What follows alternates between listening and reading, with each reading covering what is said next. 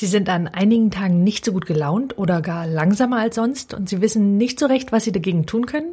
Mein Name ist Sandra Eversbeck und wenn Sie wissen wollen, wie Sie sich und andere nicht nur besser gelaunt, sondern sogar intelligenter, kreativer oder freundlicher machen können, dann bleiben Sie jetzt dran.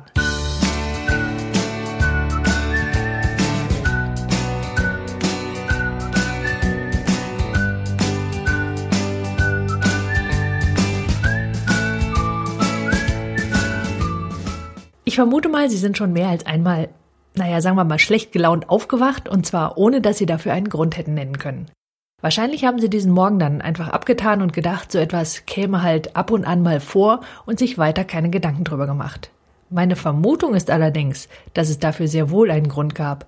Und nicht nur das, sondern dass Ihre schlechte Laune das Ergebnis einer vollkommen logischen Kette von Ereignissen war, die Sie zu einem großen Teil selbst beeinflussen können. Und genau darum geht's heute. Oder noch ein wenig anders. Sie erfahren, was Sie tun können, um bereits im Schlaf für gute Laune zu sorgen. Für diese gute Laune nutzen wir ein Phänomen, das von dem Psychologen John Barth entdeckt wurde und das zwischenzeitlich immer wieder in Versuchen bestätigt wurde. Dieses Phänomen nennen Psychologen Priming. Lassen Sie mich erklären, worum es geht und wie Sie dieses Phänomen nutzen können. Und dafür stellen Sie sich folgende Versuchsanordnung vor.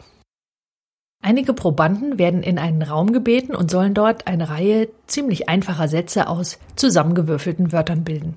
Also sowas wie zum Beispiel freundlich Menschen geht er und um. Oder zu ihr aufmerksam hören. Oder sowas wie gut er dabei wird gelaunt. Und die Probanden dürfen einzelne Wörter hinzufügen, müssen die vorgegebenen Wörter jedoch in jedem Fall verwenden. Nachdem Sie diesen kleinen Test absolviert haben, sollen Sie dann selbstständig Ihren Testbogen bei dem Professor ein paar Räume weiter abgeben. So und wie so oft ist das nur der erste Teil gewesen. Der eigentliche Test beginnt nämlich erst als die Probanden den Raum verlassen.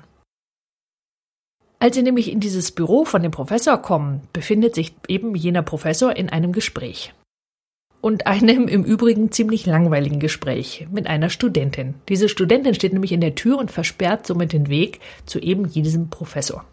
Und sie tut so, als habe sie irgendeine Aufgabe, die sie erledigen soll, nicht begriffen. Das heißt, sie jammert ununterbrochen, dass sie dieses und jenes noch nicht verstanden habe, dass sie weitere Erklärungen brauche und dass sie nicht wisse, was genau sie nun tun solle. Beobachtet wurde in diesem Test nämlich in Wirklichkeit, wann die Testpersonen dieses Gespräch unterbrechen würden. Weil eine Kontrollgruppe hat nämlich Sätze bilden sollen, die Wörter wie dreist, unhöflich, ärgern und stören enthielten. Und diese Gruppe brauchte im Schnitt keine zehn Sekunden, um das Gespräch zu unterbrechen, während die andere Gruppe, Sie erinnern sich, die hatten Wörter wie freundlich, höflich, aufmerksam, respektieren und so weiter. Diese Personen warteten, bis das Experiment abgebrochen werden musste. Mit anderen Worten, ganze zehn Minuten standen diese Personen auf dem Gang und warteten. Dieser Versuch oder das, was mit den Testpersonen äh, getan wurde, das nennt sich eben Priming. Und der Test wurde mit verschiedenen Inhalten wiederholt. Unter anderem wurden Personen vor einem Test gebeten, sich vorzustellen, wie sie sich als Professor fühlen würden, während andere über Fußballraudis nachdenken sollten. Und im Anschluss sollten diese Probanden dann eben einen Test machen, in dem ihr Wissen und ihre Intelligenz abgefragt wurde. Bei diesem nachfolgenden ich nenne es mal Intelligenztest, auch wenn er ein bisschen einfacher gestrickt war, hatten die an Fußballraudis-Denker 42,6 Prozent der Antworten richtig, während die Ich tue so, als wäre ich Professor-Denker 55,6 Prozent der Fragen richtig. Das heißt 42,6 Prozent gegen 55,6 Prozent. Das ist doch unglaublich, oder? Das sind doch sage und schreibe 13 Prozent besser. Dazu gibt es im Übrigen noch ein weiteres Experiment, was ein sehr interessantes Licht auf den IQ selbst und auf seine Entwicklung wirft. Das ist allerdings einen eigenen Podcast wert, weil heute geht es mir um etwas völlig anderes. Denn diese Tests werfen bei den Wissenschaftlern die Frage auf, wie frei unser freier Wille überhaupt ist.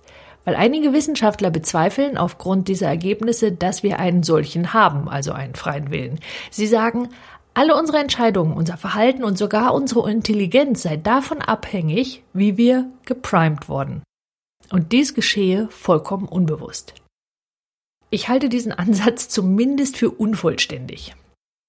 lassen Sie mich, bevor wir sowas glauben, lieber einen Schritt weitergehen und überlegen, was wir wirklich mit diesem Test und zwar zu unseren Gunsten anfangen können.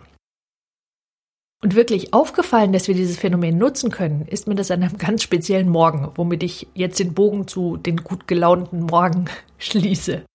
Also, üblicherweise stehen wir morgens gemeinsam auf in unserer Familie. An dem Morgen, an de von dem ich jetzt gerade rede, war das genauso. Nur, dass wir beide ein wenig, sagen wir mal, gereizt waren. Nicht schlimm und doch merkbar weniger gut gelaunt als sonst. Und objektiv gab es dafür überhaupt keinen Grund. Ich hatte eigentlich gut geschlafen, allerdings nicht besonders gut geträumt. Nicht, dass ich mich wirklich daran erinnern konnte, was ich geträumt hatte, aber mir war die Stimmung dieses Traums ziemlich präsent. Und die war eher, naja, sagen wir mal, nachdenklich als besonders leicht gewesen. So, und bei längerem drüber nachdenken fielen mir dann mehrere Sachen ein. Das war erstens, die Komödie, die wir am Abend vorher hatten sehen wollen, entpuppte sich statt als Komödie eher als Melodram und hatte noch dazu ein offenes Ende. Das sind so die Enden, wo man dann überlegt, ob derjenige überlebt hat oder nicht überlebt hat und wie überhaupt das Ende war und könnte man denn nicht noch ein besseres draus machen. Und dann haben wir zweitens noch am Abend eine SMS bekommen, in der eine Teilnehmerin einen Termin absagte, den wir mit einer ganzen Reihe von Personen abgestimmt hatten und der nun neu festgelegt werden musste.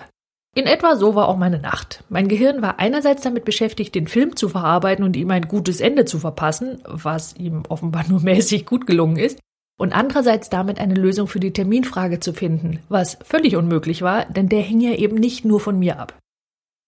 So die Folge war nicht etwa, dass ich unausgeschlafen war. Es scheint nur so zu sein, dass, wenn wir unsere Erkenntnisse aus dem Priming-Experimenten nutzen, dass das, was wir lesen und hören, doch ganz erhebliche Auswirkungen auf das hat, was wir danach tun und sogar was wir danach können, abgesehen davon, wie wir uns im Anschluss an die Informationen verhalten. Und das bedeutet, wir sollten ganz entschieden darauf achten, womit wir unsere Gedanken füttern. Denn wobei wir doch ganz sicher einen freien Willen haben, ganz egal, was diese Versuche auch aussagen, ist doch, bei der Wahl der Informationen, die Sie zu sich nehmen. Und zwar bevor Sie etwas tun. Wenn Sie also kreativ sein wollen, dann hilft es Ihnen sicher besser, sich tolle Bilder auf Pinterest anzusehen, als über mittellose Künstler zu lesen. Und wenn Sie in einem Problemlösungsmodus gehen wollen, dann wissen Sie inzwischen, dass es Ihnen hilft, wenn Sie sich vorstellen, Sie seien ein Professor bzw. eine Professorin. Wir können sogar noch einen Schritt weitergehen. Diese Auswirkungen die merken ja nicht nur Sie, die merken doch auch die Menschen in ihrer Umgebung. Und ganz offensichtlich können Sie diesen anderen Menschen also dabei helfen, gut gelaunt, höflich, interessiert und intelligent zu sein und zu handeln. Und zwar einfach dadurch, dass Sie diese Wörter verwenden und Geschichten weitergeben, die diese Welt großartig zeigt. Laufen Sie also los und seien Sie großartig und stecken Sie Ihre Umgebung damit an. Am einfachsten geht das also, wenn Sie am Abend weder E-Mails noch SMS lesen, denn wenn Sie am Abend eine Mail oder eine SMS bekommen, nach deren Lesen Sie über Ihre Reaktion nachdenken müssen, dann werden Sie das im Zweifel nachts tun, weil Ihr Gehirn Sie schon einmal vorbereiten wollen wird. Mit anderen Worten, treffen Sie eine bewusste Entscheidung darüber, was Sie abends hören, lesen und ansehen, denn durch den Inhalt und durch die Stimmung primen Sie sich nicht nur für die Nacht, sondern sogar für den nächsten Tag. Ja, und tagsüber, und dann wollen Sie ebenso bewusst entscheiden, welche Informationen Sie sich ansehen oder anhören, bevor Sie dann tun, was auch immer Sie zu tun haben. Und bevor Sie anderen jetzt zu einem ganz besonders gelungenen Tag verhelfen, leiten Sie diesen Podcast doch einfach weiter, wenn Sie ihn interessant fanden. Ganz besonders großartig wäre natürlich eine 5-Sterne-Bewertung auf iTunes. Sie hilft mehr, als Sie denken und macht mir sofort gute Laune. Alle Beiträge erhalten Sie wie immer ganz automatisch in Ihr E-Mail-Postfach, wenn Sie meinen Newsletter abonnieren und zusätzlich Einladungen zu kostenfreien Webinaren oder Videos, die ich nur per E-Mail versende. In diesem Sinne, nutzen Sie Ihre Talente. Die Welt braucht sie.